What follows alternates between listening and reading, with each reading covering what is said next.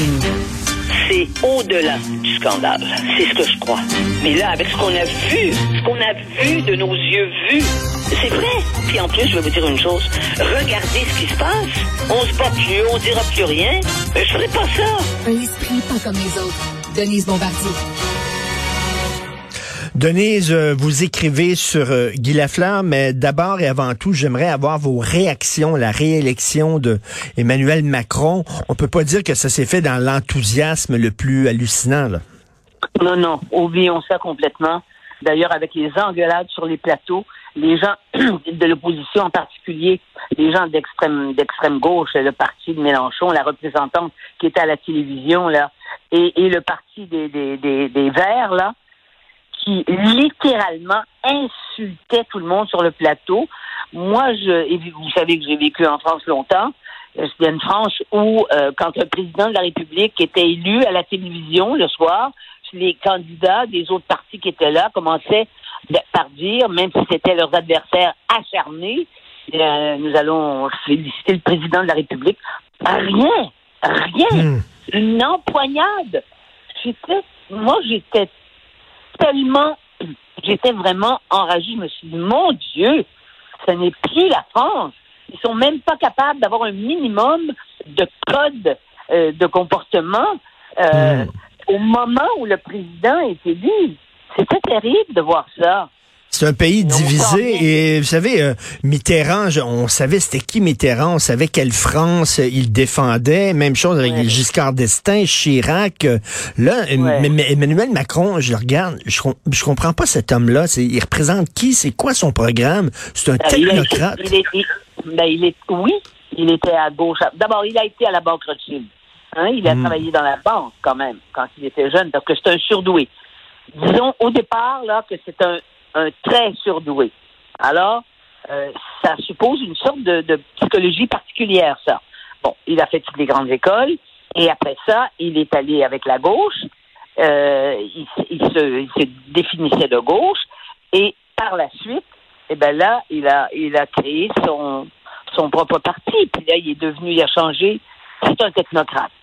C'est vraiment un technocrate avec une mentalité de de fonctionnaires euh, européens. C'est sûr.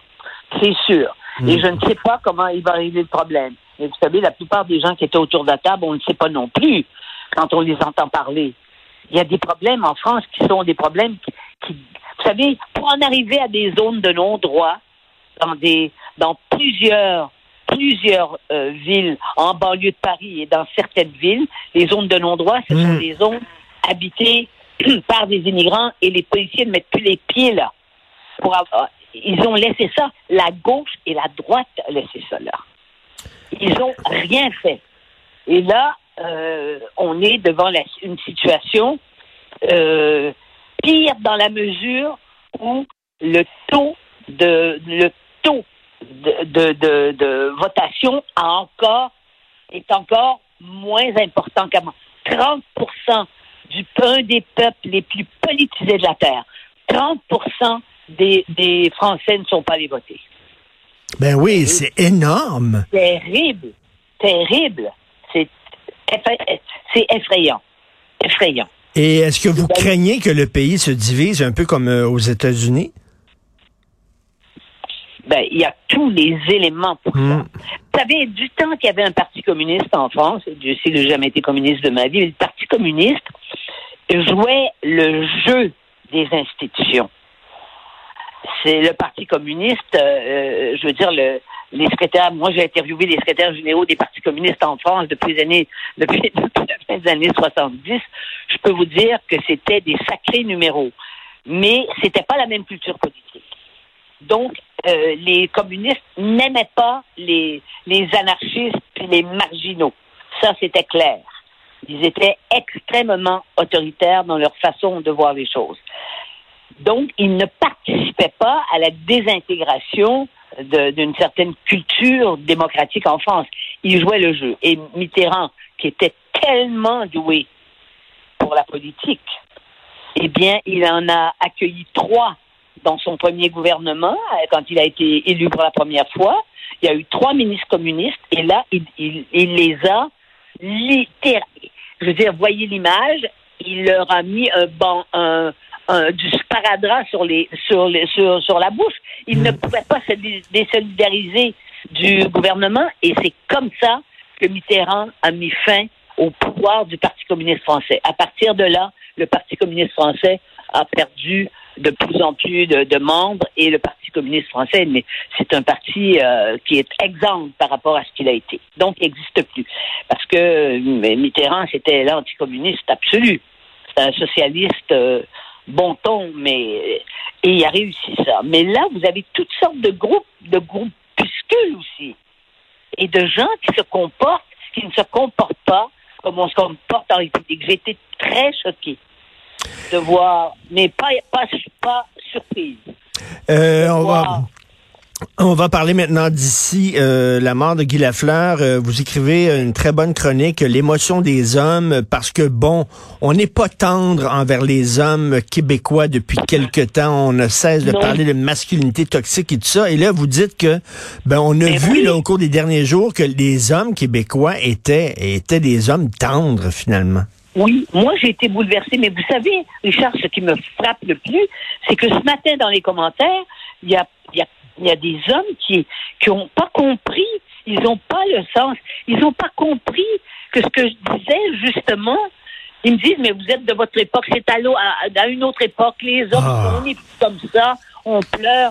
Mais c'est pas, pas, c'est pas parce que je pense pas que, que je pense que les hommes ne pleurent pas, c'est parce que l'image stéréotypée qui perdure et qui est aussi une image qui est diffusée par, disons, le, les- le féminisme radical qui décrit des hommes comme des machos, des, des salauds, des violeurs Mm. potentiels. Mais euh, cette image-là persiste. Et tout à coup, j'étais, moi, j'étais bouleversée, je vous le dis. J'ai dû faire beaucoup de courses dans mon auto. J'écoutais et j'entendais ces hommes et les jeunes animateurs, eux, qui étaient, qui étaient, euh, qui avaient, je sais pas, 25 ans. Celui là, qui s'est mis à pleurer, il a même pas été capable. Il a, il a envoyé à la pause publicitaire parce que lui, ça lui rappelait son père en même temps avec qui il écoutait. Euh, et s'il il écoutait euh, le- évidemment les, les matchs de hockey avec son père et comme il disait la première période parce que après ça il fallait que j'aille me coucher je me suis dit mon Dieu l'obéissance paternelle en a pris pour son rhume depuis des années. Mais c'est vrai que et ces hommes-là moi j'ai entendu Yvan Cournoyer qui l'a exprimé dans une langue d'ailleurs très très correcte avec beaucoup de gravité c'était très impressionnant Hmm. et tout le monde, et les, les- c'était tous des hommes que j'ai entendus, parce qu'il y a une explication à ça. C'est que les femmes euh, dans le dans le monde du sport, hein, des, des, des journalistes sportifs, il y en a eu, il y en a pas eu, et il y en a eu sur le tard, et que il y a, il y a 25 ans, c'était tous des hommes. Donc, c'est des hommes qui étaient là depuis toujours, et tous ces gens-là qui s'exprimaient et qui étaient bouleversés. Et comme je dis dans, mon, dans ma chronique, ce qui est tellement important, c'est que M. Lafleur commandait l'admiration. Et je dis, l'admiration, c'est une chose qui n'existe plus dans, une soci- dans notre société. On admire, il n'y a, pas des, des personnes dont l'admiration s'impose à nous. Il y a des petites vedettes du jour au lendemain, mais qui vont dire des conneries sur les réseaux sociaux. Les gens vont dire, ils sont des fans, ils sont des suiveux, mais c'est pas de ça qu'on parle. C'est qu'il commandait l'admiration et je voyais tous ces hommes exprimer de l'admiration pour lui. Et j'ai entendu des femmes, euh, quelques femmes aussi. Mais, mais ce qui m'a frappé, c'est que l'émotion des hommes québécois, tels que moi je les vois aujourd'hui, et là c'est pas une question de génération, je les vois de toute génération, ils ont une sensibilité. Et les stéréotypes, ils ne méritent pas les stéréotypes qu'on leur impose dans la société québécoise. Parce que vous, vous pourriez dire, écoutez, là, les hommes durs, tout ça, là, vous, en, vous voulez en voir un? Ben, j'en j'en ai connu un, parce que votre père était, était pas vraiment monsieur émotion, là, on s'entend, là. Non. Non. Euh, je, je, Hein? je- non. Il nous faisait pleurer, c'est pas la même chose. Oui, exactement. Et c'est peut-être pour ça qu'aujourd'hui, vous êtes euh, si euh, sensible envers les hommes qui montrent euh, leur vulnérabilité. Oui. Leur vulnérabilité, mais qui demeurent des hommes. Parce qu'il y a une différence, et là, on va pas partir de ce débat-là. Un homme et une femme, c'est pas pareil. Et l'émotion des hommes, elle, elle n'est pas la même. Elle n'a pas la même intensité, elle n'a pas la même, comment dire, elle n'a pas le même parfum que l'émotion des femmes. Mais mais il n'y a rien de plus attirant pour moi qu'un homme qui exprime ses émotions. Pas qui pleure à longueur de journée. D'ailleurs, les femmes non plus, les braillardes. Moi, je pas. mais les braillards non plus, on veut pas ça. Ça, c'est pas, ça, c'est pas de la, c'est pas de l'émotion. C'est de la, c'est, c'est de la, c'est, de la faiblesse. Mais c'est vrai que j'étais ému et je me suis dit, tiens, je vais l'écrire. Hmm. C'est la réalité aussi. Alors, votre chronique, qui est un hommage rendu aux hommes québécois, finalement, qui s'intitule L'émotion des hommes. Merci beaucoup, Denise. On se reparle en fin de semaine, vendredi. Merci. Bonne journée.